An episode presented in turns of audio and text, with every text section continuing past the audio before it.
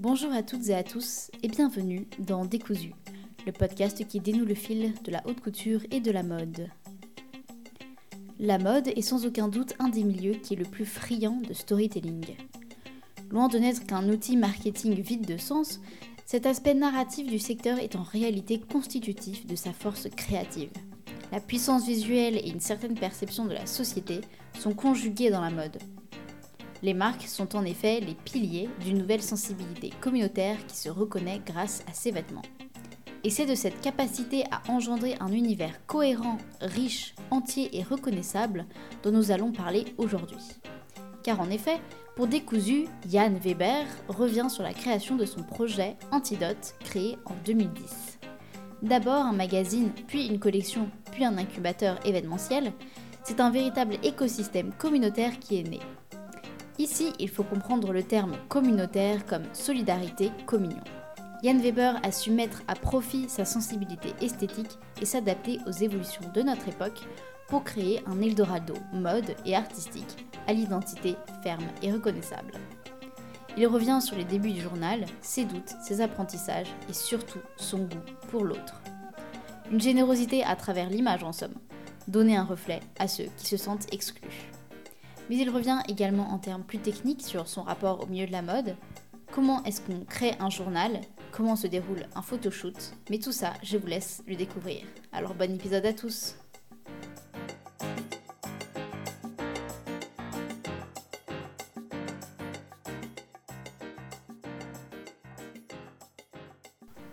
Alors nous avons donc euh, aujourd'hui pour Décousu le plaisir de recevoir euh, Yann Weber. Donc euh, bonjour Yann. Bonjour. Alors pour commencer, est-ce que tu pourrais un petit peu te décrire, donc dire un petit peu quel est ton parcours, d'où tu viens et ce que tu fais aujourd'hui? Alors je ne sais pas si j'ai un parcours atypique ou non, mais j'ai fait des études de mode où j'ai étudié le dessin de mode, la couture, le modélisme, sur une machine à faire des dessins techniques. Euh, ensuite, j'ai fait une école euh, qui était plus euh, sur le côté design, où là, j'ai appris à dessiner parce que je ne savais pas du tout dessiner. Bon, à la fin des études, je ne savais pas non plus tellement dessiner plus que ça. mais voilà, c'était études de design. J'ai travaillé en télé et ensuite en maison de disques pour des artistes. Et puis au fur et à mesure, je me suis dirigé plus vers quelque chose. Je sentais que j'avais besoin d'exprimer un peu plus ma créativité et que la presse m'intéressait pas mal. Donc j'ai commencé à travailler en tant que styliste photo en freelance pour différents magazines. Et puis ensuite, rapidement, j'ai voulu construire mon projet qui est Antidote et que j'ai construit euh, bah, il y a maintenant 12 ans. Oui, c'est ça, parce que du coup, Antidote, c'est euh, un magazine que, euh, enfin, un projet beaucoup plus global, en fait, comme on va le voir plus tard, que tu as commencé à fonder en 2010. D'où vient en fait cette, cette, motivation pour créer Antidote et par quelle inspiration c'est né? Qu'est-ce que tu avais envie de, faire au moment où tu t'es dit tiens je vais créer ce projet? Quand j'ai créé le magazine, donc il y a 12 ans, euh, c'était euh, un monde qui était vraiment complètement différent de celui dans lequel on vit aujourd'hui. Au moment où j'ai créé le magazine, le, papier c'était vraiment le, sujet principal. On ne nous parlait pas du tout de digital, c'était même pas un besoin d'avoir un site internet. Euh, aujourd'hui, ça s'est énormément transformé et du coup, mon, mon projet a évolué. Euh. À la base, je voulais faire quelque chose qui reste. Euh, je voulais que ce soit un magazine, je voulais que ce soit un projet intemporel. Mais voilà, mon, mon ambition, c'était de créer quelque chose qui reste dans une bibliothèque, d'avoir des images qui soient le plus intemporelles possible, et également des articles qu'on pourrait prendre plaisir à relire un an ou deux ans plus tard. Par quoi tu commences en fait quand tu veux créer un magazine? Alors, par quoi tu commences euh, quand tu veux créer un magazine? Bah, Moi, j'ai un peu euh, commencé à regarder ce que j'avais envie de faire, ce qui me ressemblait le plus, même si euh, avec le temps, je me suis rendu compte que ce que je faisais au début, ça ne me ressemblait pas tant que ça. mais voilà, de décrire un petit peu mon projet, de me demander à qui j'allais m'adresser, est-ce que ça allait pas trop ressembler au voisin ou à la voisine, et avoir un business model et à partir de là, bah, trouver de l'argent pour monter le projet. Euh, et de là, j'ai fait euh, un rendez-vous. Enfin, il y avait quelques. J'ai fait quelques rendez-vous. Et de là, j'ai fait un rendez-vous avec euh, mon associé principal actuel, qui est un associé financier, qui m'a permis de me lancer sur, sur ce projet, qui m'a fait confiance et qui, qui fait qu'aujourd'hui, on a la chance d'avoir cet échange ensemble. quel est aujourd'hui, enfin quel était au début et quel est aujourd'hui ton business plan? Par exemple, est-ce que toi c'est en fonction des espaces publicitaires, peut-être avec des collaborations? Comment ça s'organise en fait? Alors c'est très difficile bah, aujourd'hui ou, ou, à l'époque de, de, lancer un projet de magazine et de tout de suite faire du bénéfice ou de rentrer dans ses frais. Donc tu es forcément au départ à perte pendant un certain temps. Euh, donc l'idée c'était de voir euh, comment dans ce laps de temps on allait euh, perdre le moins d'argent, comment on allait fédérer le plus possible des annonceurs.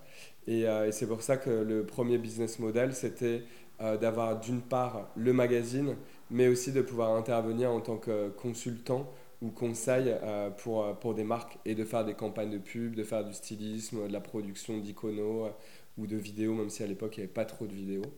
Euh, mais voilà, c'était un peu l'équilibre euh, premier.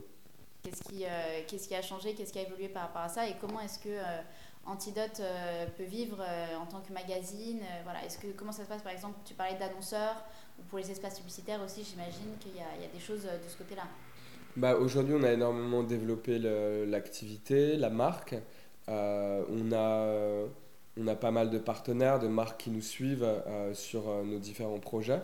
Donc la vie d'un magazine aujourd'hui, c'est euh, les ventes en kiosque, les ventes en, ligne et les projets qu'on va faire en collaboration avec les marques, les annonceurs. Et tout un tas de projets spéciaux qu'on va proposer à l'intérieur du magazine, bah, de proposer une collaboration sur une couverture, essayer une monétisation avec une marque, avec un artiste à l'intérieur du magazine. Donc c'est de, de, proposer des, des, projets de collaboration avec les marques qui vont au-delà de, euh, de, la simple page de publicité.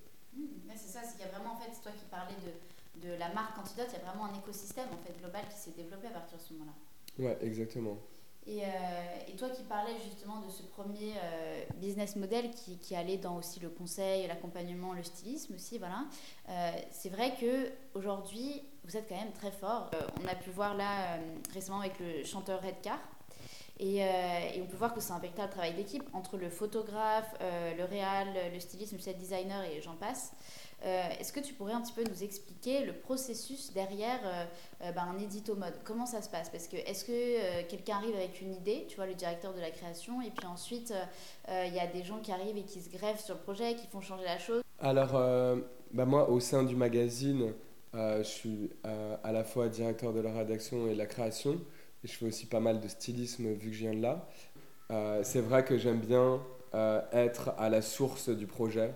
Donc mon travail au sein du magazine, ça va être de savoir si on veut travailler avec tel ou tel talent, tel ou tel styliste, telle ou telle marque. Quand on veut produire une série de photos, ça part d'une idée qui vient euh, en général de moi ou d'une personne de mon équipe au magazine. Euh, de cette idée, on va pouvoir euh, créer un mood board avec des images, une ambiance esthétique. On va y coller des éléments de mode, se dire bah tiens telle marque pourrait bien coller. Et est-ce que du coup vous partez quand tu vois tu dis bon choisir un petit peu la marque, vous partez de la marque ou est-ce que vous partez d'abord d'une esthétique et ensuite vous cherchez les marques? Il y a différentes façons d'appréhender la création ou la production d'un édito. Euh, si on collabore avec un talent, euh, on va faire en sorte de répondre à, l'esthétique du talent et à l'esthétique du magazine et de faire en sorte que les deux mondes se rencontrent. Mhm. Euh, notamment avec Redcar, c'était une vraie collaboration main dans la main où moi je l'ai contacté, je lui ai dit qu'on aimerait beaucoup l'avoir à l'occasion de sa sortie, de faire une cover story, de travailler ensemble sur un projet, sur un mood board, sur le stylisme. Donc c'est ce qui s'est passé. Donc il y a eu voilà, ce travail de collaboration euh, avec lui. Et ensuite, moi, je crée un mood board, que je vais présenter euh, en amont. Et ensuite, je le présente au photographe pour expliquer tout ce qu'on va faire. Euh, et après, on va choisir un coiffeur et un maquilleur qui vont s'intégrer dans la, la, direction pour que chacun puisse être le plus pertinent dans le, le, projet et puisse aussi apprendre, et puisse également apporter, apporter sa, sa touche, on va dire. Donc ça, c'est plutôt quand on est avec un talent. Mhm. Après, quand on fait un projet spécial pour une marque, bah pareil, on va essayer de faire plaisir à la fois à la marque et à la fois à notre lectorat. Ça peut être l'un ou l'autre. Soit nous, on peut de démarcher commercialement des marques pour avoir des projets spéciaux dans le magazine, mhm. soit la marque peut nous approcher. toi qui as un peu la, double casquette de, de, directeur de la rédaction et directeur de la création, comment est-ce que tu définirais un petit peu la direction artistique d'Antidote? Bah, Je dirais déjà qu'elle a quand même beaucoup évolué, qu'on a mis du temps à se trouver, savoir qui on était, à qui on s'adressait. Euh, et aujourd'hui, je dirais que euh, on aime bien peut-être aller un peu plus euh, là où les autres ne vont pas, ce qui nous permet de trouver aussi notre place et qu'on puisse pas non plus nous la prendre. mais voilà, clairement, on a une audience, une communauté qui est plutôt queer, qui est plutôt LGBT.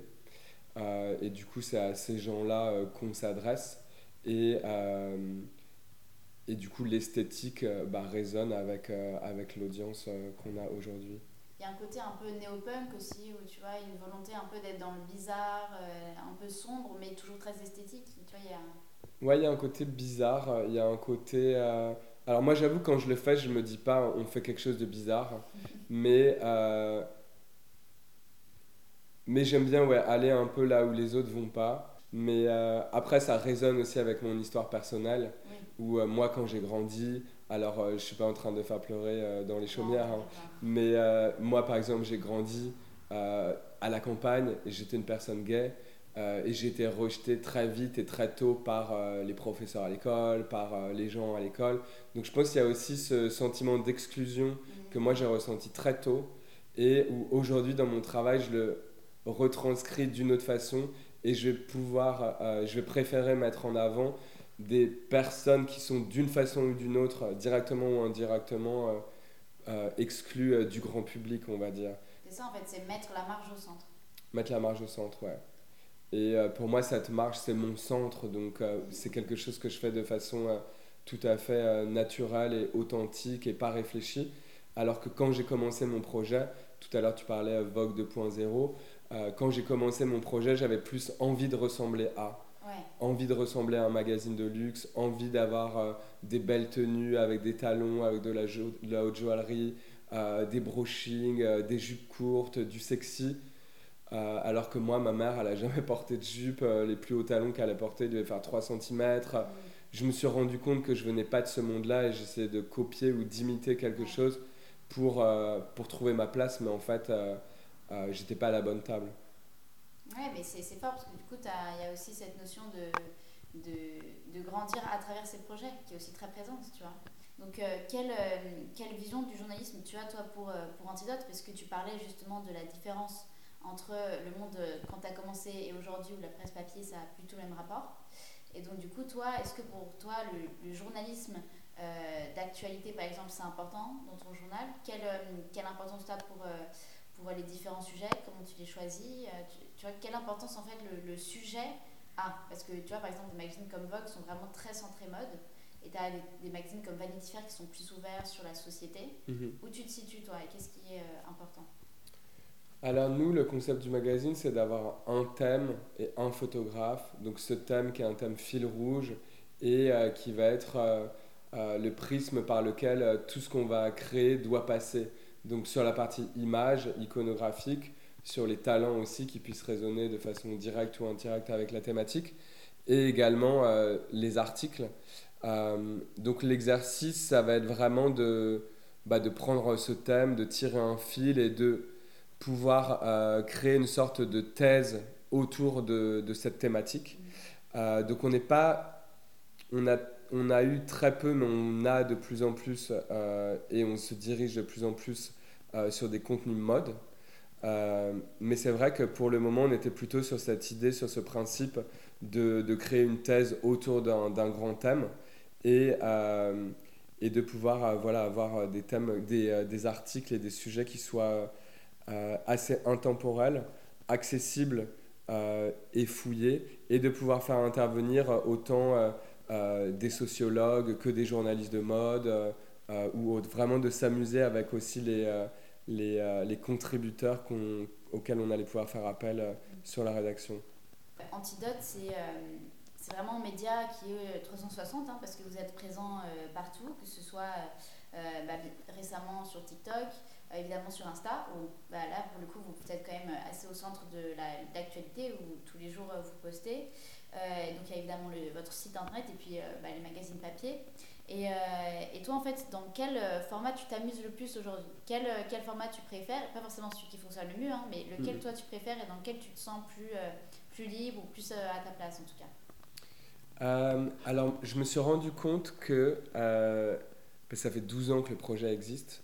Euh, quand j'ai commencé à faire le magazine, et entre guillemets juste le magazine, vu qu'on n'avait pas besoin de faire plus qu'un magazine, je me suis éclaté pendant des années à faire le magazine, choisir le photographe, parler, réfléchir aux articles, aux angles, à travailler sur les maquettes avec les équipes. Euh, à faire les castings. Moi, j'aime vraiment avoir les mains et faire beaucoup de choses. Euh, je suis autodidacte sur euh, pratiquement l'ensemble de, de, mes différentes activités. Et à chaque fois que j'ai commencé à m'ennuyer quelque part, j'ai créé quelque chose de nouveau. Donc, quand je commençais un peu à m'ennuyer sur le magazine, bah, il y avait le digital qui arrivait, donc il fallait faire un site internet.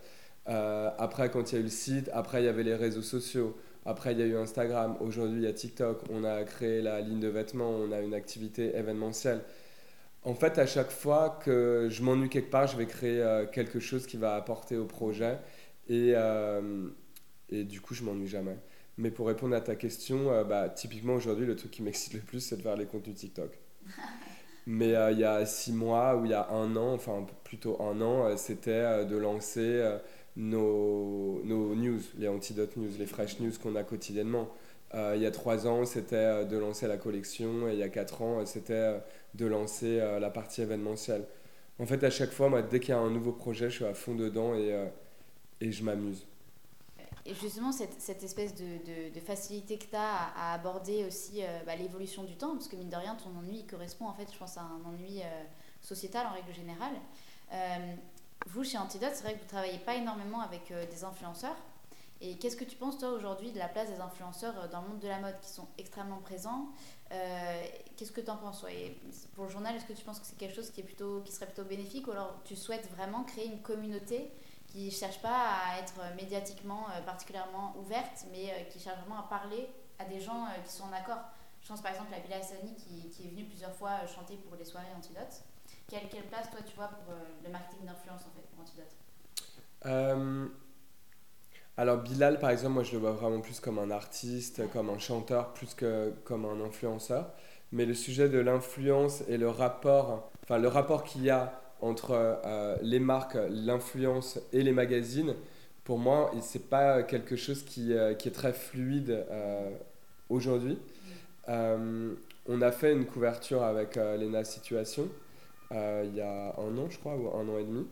Euh, c'était la première fois qu'on mettait euh, une, une, personne influente, enfin une influenceuse, dans le magazine. Et c'est vrai que j'étais un peu, un peu sur la retenue à ce sujet-là. et aujourd'hui, j'ai vraiment envie de, de, flouter cette frontière qui peut y avoir et qui peut exister. Peut-être ce, snobisme aussi euh, qui peut y avoir euh, de la part des magazines. Hmm qui a été prise euh. Bah, je pense, ouais, en tout cas, je pense qu'il y a vraiment quelque chose à faire avec les influenceurs et les influenceuses. Là, on a shooté dans le numéro qui vient de sortir Fiona Zanetti, par exemple, et Jonathan Eden, qui sont tous les deux deux influenceurs français, qui sont des personnes que je connais, que j'apprécie aussi. Et, et, je veux que ce soit un espace dans lequel on puisse aussi mettre en avant euh, des influenceurs et de les traiter comme, euh, comme, des, comme des talents. Enfin, je pense que c'est tout le monde qui doit se professionnaliser autour de ce métier-là. Les influenceurs eux-mêmes, parce que c'est un métier qui, est, nouveau. Donc tous les codes et la façon, euh, le fonctionnement, la façon de travailler, ils, créent tous un, nouveau schéma qui n'existait pas il y a encore quelques années. et pareil pour les magazines. Donc je pense qu'aujourd'hui, on a eu euh, dans l'ordre bah, les influenceurs qui se sont créés, la relation avec les marques et les influenceurs, où euh, encore en France, c'est pas super fluide. Je parlais de ça hier avec une marque euh, italienne à Paris et, et avec d'autres gens d'ailleurs à, ce sujet-là hier. Et c'est vrai que la France, on est en retard sur la relation et les collaborations qu'on peut avoir et la façon dont on traite aussi les influenceurs. Et je pense que le next step, ça va être les magazines, comment ils vont travailler avec, avec ces influenceurs-là. Mais ça se met en place et moi je suis tout à fait ouvert à, le faire et on commence déjà à le faire. Parce que oui, c'est ça aussi, c'est l'ouverture en fait et la, la, la dextérité, j'ai envie de dire, dans la créativité qui est présente chez Antidote. puisque comme tu le disais, cet ennui en fait qui pousse à aller chercher autre chose sans cesse, bah, il y a aussi cette, cette création de, de collection de vêtements Comment ça se passe pour toi quand tu, quand tu décides en fait de créer cette collection euh, euh, Qu'est-ce que tu envie de... Qu'est, quelle est en fait ton ambition pour une collection de vêtements Est-ce que tu as envie que ce soit euh, des vêtements qui soient portables par tous ou tu as envie que ce soit des vêtements de nuit ou qu'est-ce que tu as envie qu'on ressente en fait, qu'on, voit quand on voit tes, vêtements? Que moi j'ai fait une formation de stylisme et, de modélisme et que du coup j'avais un peu cette frustration de ne pas pouvoir avoir euh, ma, collection de vêtements, même si c'est quelque chose que j'avais mis euh, de côté euh, parce que je me suis lancé dans la presse. Mais je m'étais dit qu'à un moment donné, ça reviendrait, ça reviendrait à moi. Au début, j'ai pas vraiment fait un projet qui me ressemblait. Et moi, ce qui me plaît le plus, et ce que j'ai apprécié aussi avec l'arrivée des réseaux sociaux, c'est qu'on puisse voir, entre guillemets, à qui on parlait. Euh, à travers les commentaires des gens, à travers les likes, tu peux voir les profils. Euh, et en fait, très vite, enfin moi, cette notion de, de communauté, euh, c'est quelque chose qui me parle énormément. Et, et, du coup, je mets tout en œuvre pour aller vers, vers eux, pour aller vers les gens qui nous suivent et de pouvoir les faire profiter de plusieurs expériences. Donc quand je réfléchis à ce projet de, de collection, je me dis, bah voilà, euh, les gens qui nous suivent, ils sont un peu comme ça, comme ça. Euh, et je réfléchis, voilà, vraiment, donc j'ai quelques personas dans mon esprit où je me dis, tiens, telle personne, effectivement, il y a la nuit, il y a un côté mode, il y a un côté queer, nos collections, elles sont véganes, euh, elles sont complètement gender fluides dans la façon dont on les présente, dans les coupes aussi. donc pour moi, voilà, c'est élargir, enfin d'un point de vue euh, tout à fait personnel, c'est euh, m'éclater à faire un nouveau projet. Euh, après, d'un point de vue marketing, c'est comment faire résonner la marque en me disant qu'avec mon magazine, bah, à un moment donné, j'atteins un plafond de, de verre. Et tout d'un coup, si j'ai une nouvelle activité, je vais pouvoir toucher une nouvelle communauté ou plus de gens qui vont pouvoir être fédérés également auprès du magazine, enfin se rapprocher du, du magazine, de notre audience. L'idée, voilà, c'est à chaque fois de toucher des nouvelles bulles mm. avec quand même un tronc commun, si je puis dire. Euh, comment ça se passe? Est-ce que tu as des, des sous-traitants euh, avec qui tu travailles? Combien il y a Parce que c'était quand même des modèles aussi assez exclusifs. Et puis vous avez quand même des valeurs aussi euh, fortes chez Antidote. Donc comment ça se passe à ce, niveau-là? Alors, c'est plus facile de faire un magazine de 500 pages que de faire 6 looks qui sont posés sur un portant. J'ai commencé avec deux stagiaires la première collection, c'était en collaboration avec le Printemps. Euh, on devait faire juste un merch. Après, j'ai eu l'idée de faire, euh, c'était au, moment où on avait fait ce numéro, euh, on avait fait un antidote qui était complètement vegan.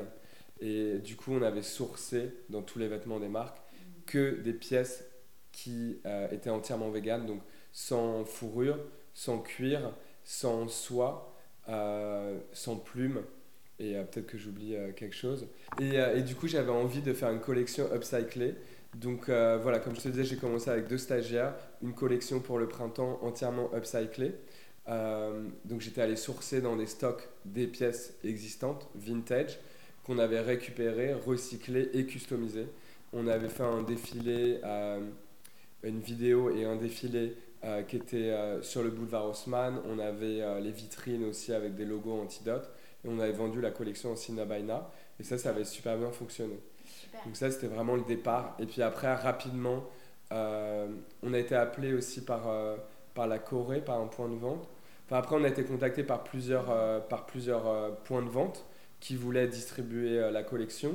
Et le fait de faire de l'upcycling, vu qu'on n'est pas marine et qu'on n'a pas la capacité de vraiment reproduire dans, de, de, manière industrielle les pièces, nous, on était vraiment euh, à la mano, euh, on avait un blouson, on avait une idée, on avait un jean, on avait une idée. Donc c'était vraiment à chaque fois une pièce, ça nous prenait du temps. Et euh, de là, j'avais envie aussi de commencer à créer des pièces. Donc petit à petit, j'ai mis le, doigt, le doigt pardon, dans l'engrenage, mhm. D'avoir un showroom, d'avoir des lookbooks, d'être vendu dans différents points de vente. Et là, c'était devenu vraiment une galère parce qu'en fait, c'est c'est hyper compliqué. Il y a toujours eu un souci, soit de sourcing des matières, soit la livraison des produits, soit le prix final, soit le design. Et on a arrêté d'être vendu chez des retailers pour pouvoir proposer des prix plus bas. C'est ça, il y a un côté aussi plus exclusif finalement, plus communautaire aussi. plus exclusif, plus communautaire. Après, l'idée, c'est vraiment de. Ça a été de surtout de nous simplifier la vie et euh, déjà de, de fédérer voilà, vraiment un petit noyau de personnes euh, et de pouvoir se permettre aussi d'avoir des pièces euh, qui ne soient pas forcément super commerciales. Mm. Se dire, on n'en vendra pas beaucoup, mais c'est pas grave, et de faire étape par étape. Puisque toi qui parlais de vouloir proposer des pièces qui sont peut-être moins commerciales,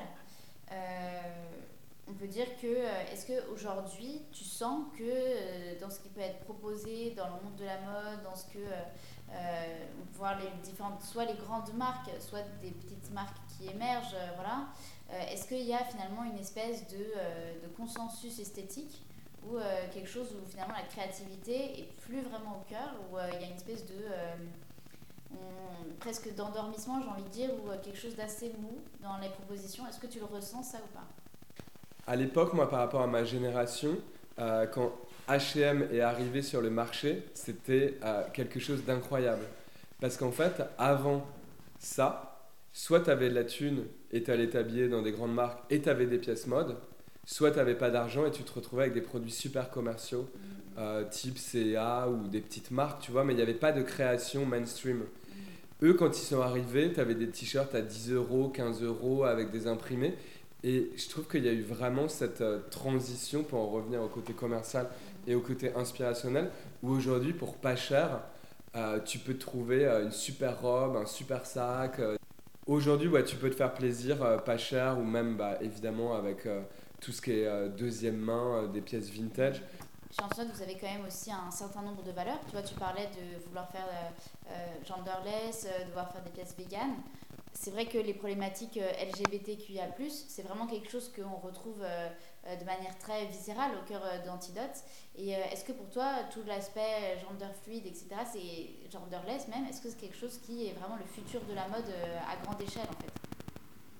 Je pense qu'il va, y avoir un, il va y avoir encore des moves, que ça va évoluer je sais pas si c'est le futur de la mode, mais je pense que c'est le futur de, de, notre société ou même de notre civilisation et du coup, euh, bah, aussi de la mode. Et peut-être ce que je pense, c'est que la mode peut être, euh, peut être euh, au départ de ça. C'est un peu ce que je ressens. Et tu vois, pareil, on parlait du fait que Antidote est très présent aussi dans l'événementiel ou dans le monde de la nuit.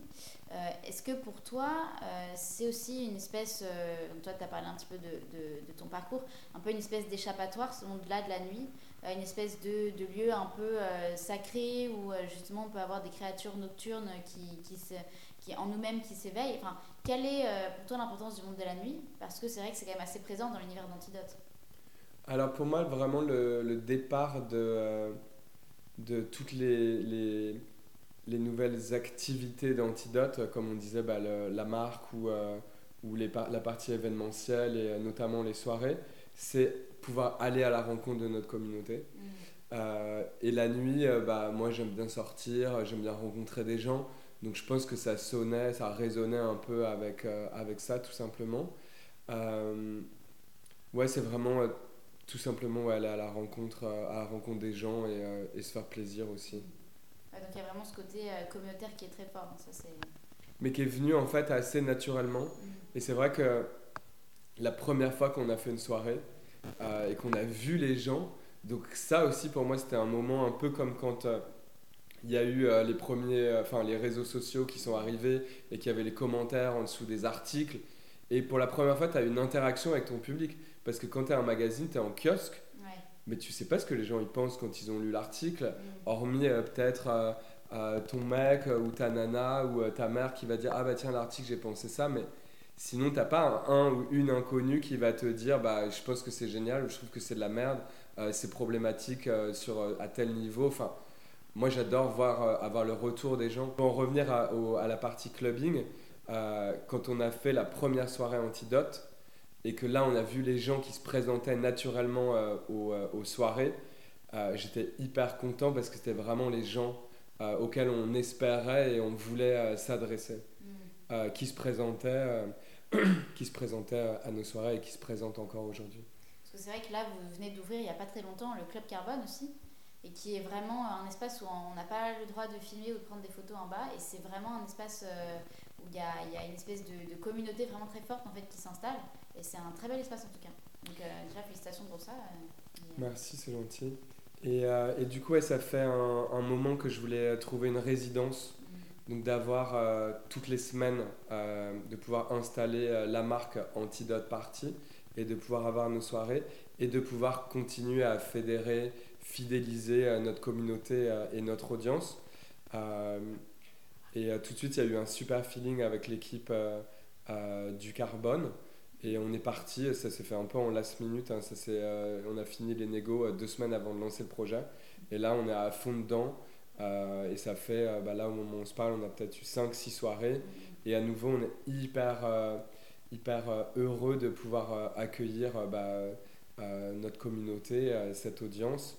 Et, et ce que j'ai pas précisé, mais la façon aussi dont je vois Antidote, le magazine, les réseaux sociaux, la collection, c'est un peu moins facile de dire de cette façon, et nos prises de parole physiques comme les, les événements et les soirées, c'est que ce soit vraiment des safe places mm. pour, euh, pour tout le monde.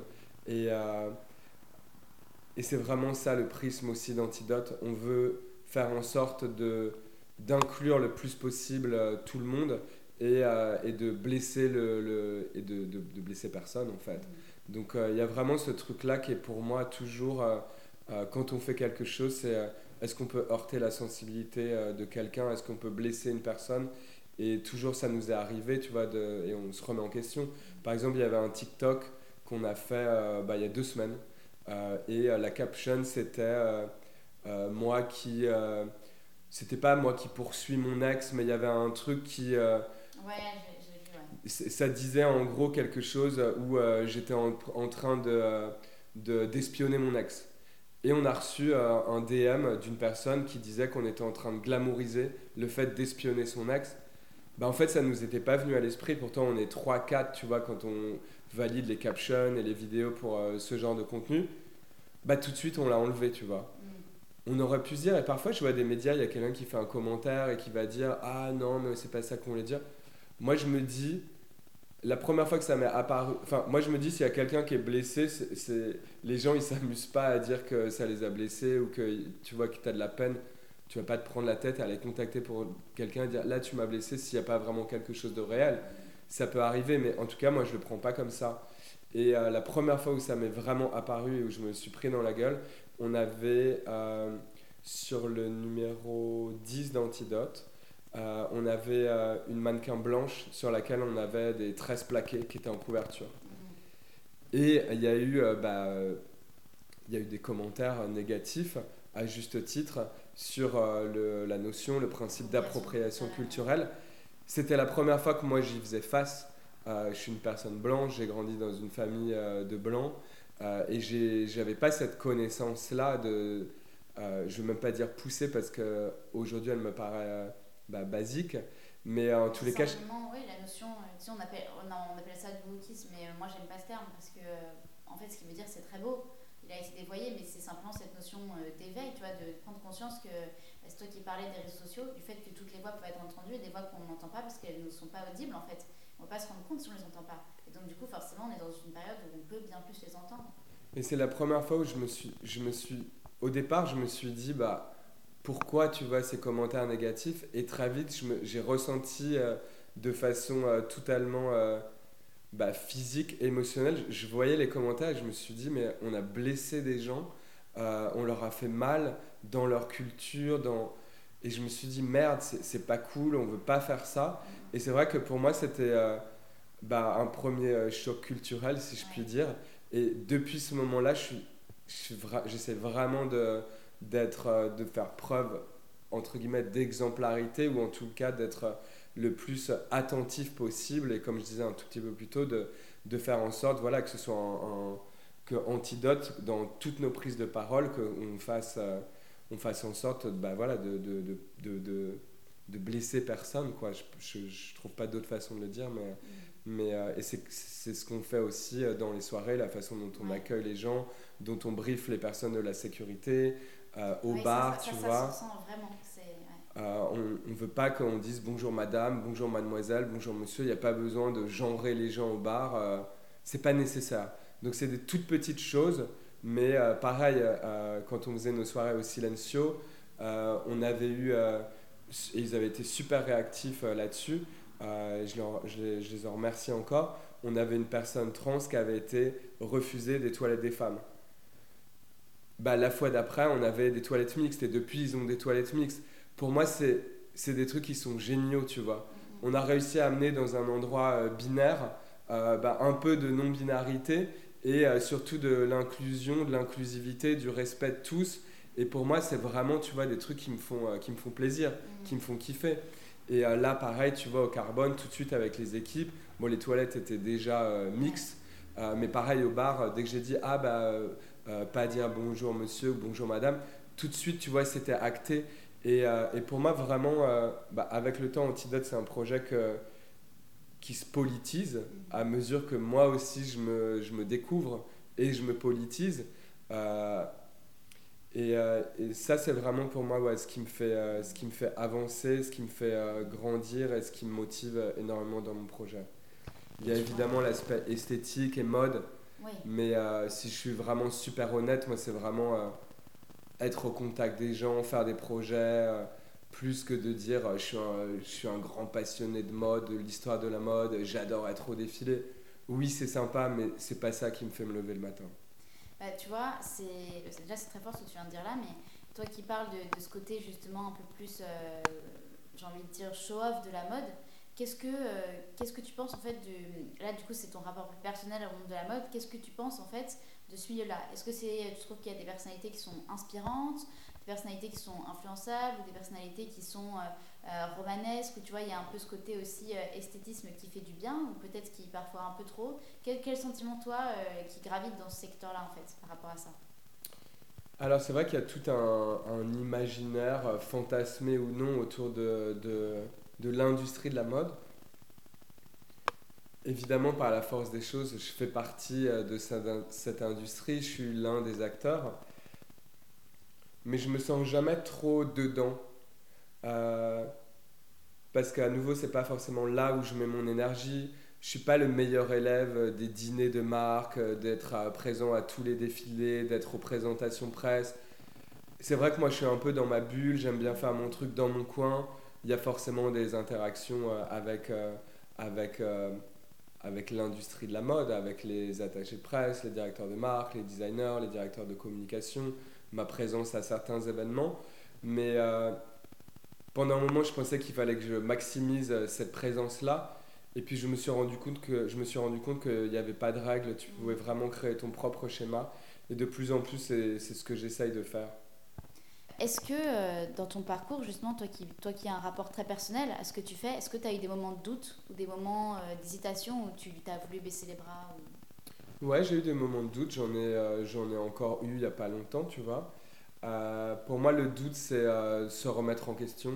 Et ça, c'est quelque chose vraiment que, et je pense que c'est ce qui m'a permis de faire évoluer aujourd'hui mon projet. c'est que j'aime bien me remettre en question, me rechallenger.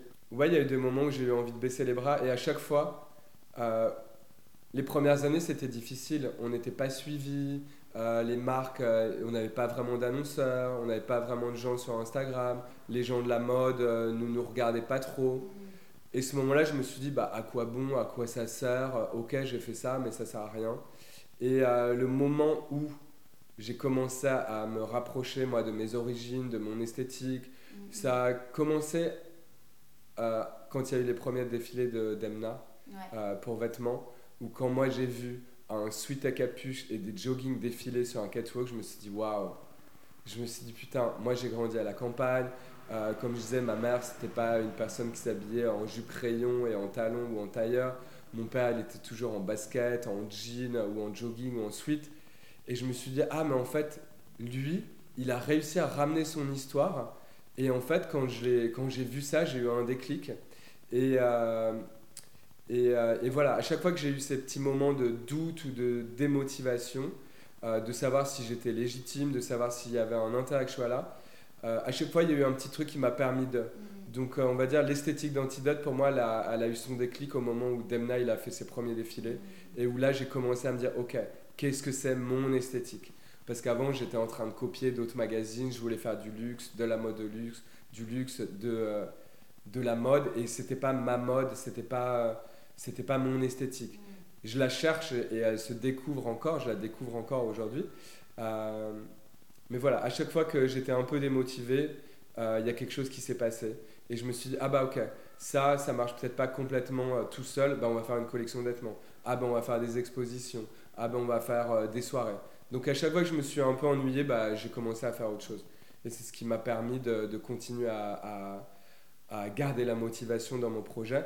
Et euh, aujourd'hui, euh, si je puis me permettre, me dire euh, bah, d'avoir cette, petite réussite, tu vois. Ah oui, oui, c'est quand même un écosystème fort, Antidote, au-delà de simplement un magazine. Sincèrement, le côté communautaire, il est assez novateur, et depuis assez longtemps quand même. Parce qu'aujourd'hui, c'est une question qui est au centre de la table, mais vous, c'est votre, votre identité depuis, depuis, depuis longtemps en fait.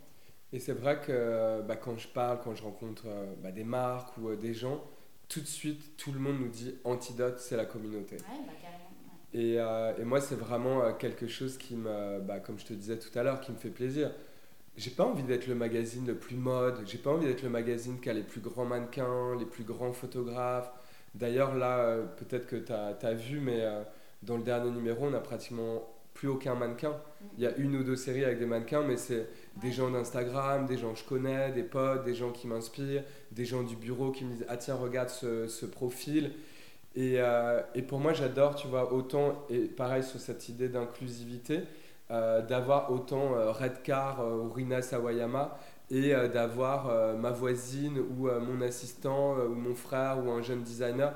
Moi, j'adore mélanger tout le monde, comme quand tu marches dans la rue, tu peux croiser une célébrité et, euh, et un commerçant. Ou, enfin, moi, c'est vraiment là que je m'éclate, c'est de mettre tout le monde ensemble et de mettre tout le monde au même niveau.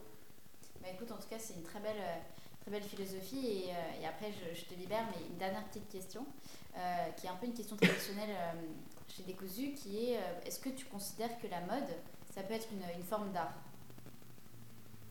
Je considère oui que la mode, ça peut être une forme d'art. pour moi, plus qu'une forme d'art, c'est un outil politique. Mais après, on dit que l'art est politique aussi, donc euh, je dirais que la mode est une forme d'art et euh, que vu que c'est une forme d'art, euh, c'est politique. voilà, je dirais ça, je pense. D'accord. Eh ben écoute, en tout cas, merci beaucoup pour, pour toutes ces généreuses réponses. bah, merci bah, à toi surtout. Et puis bah, à très bientôt, peut-être. Avec plaisir.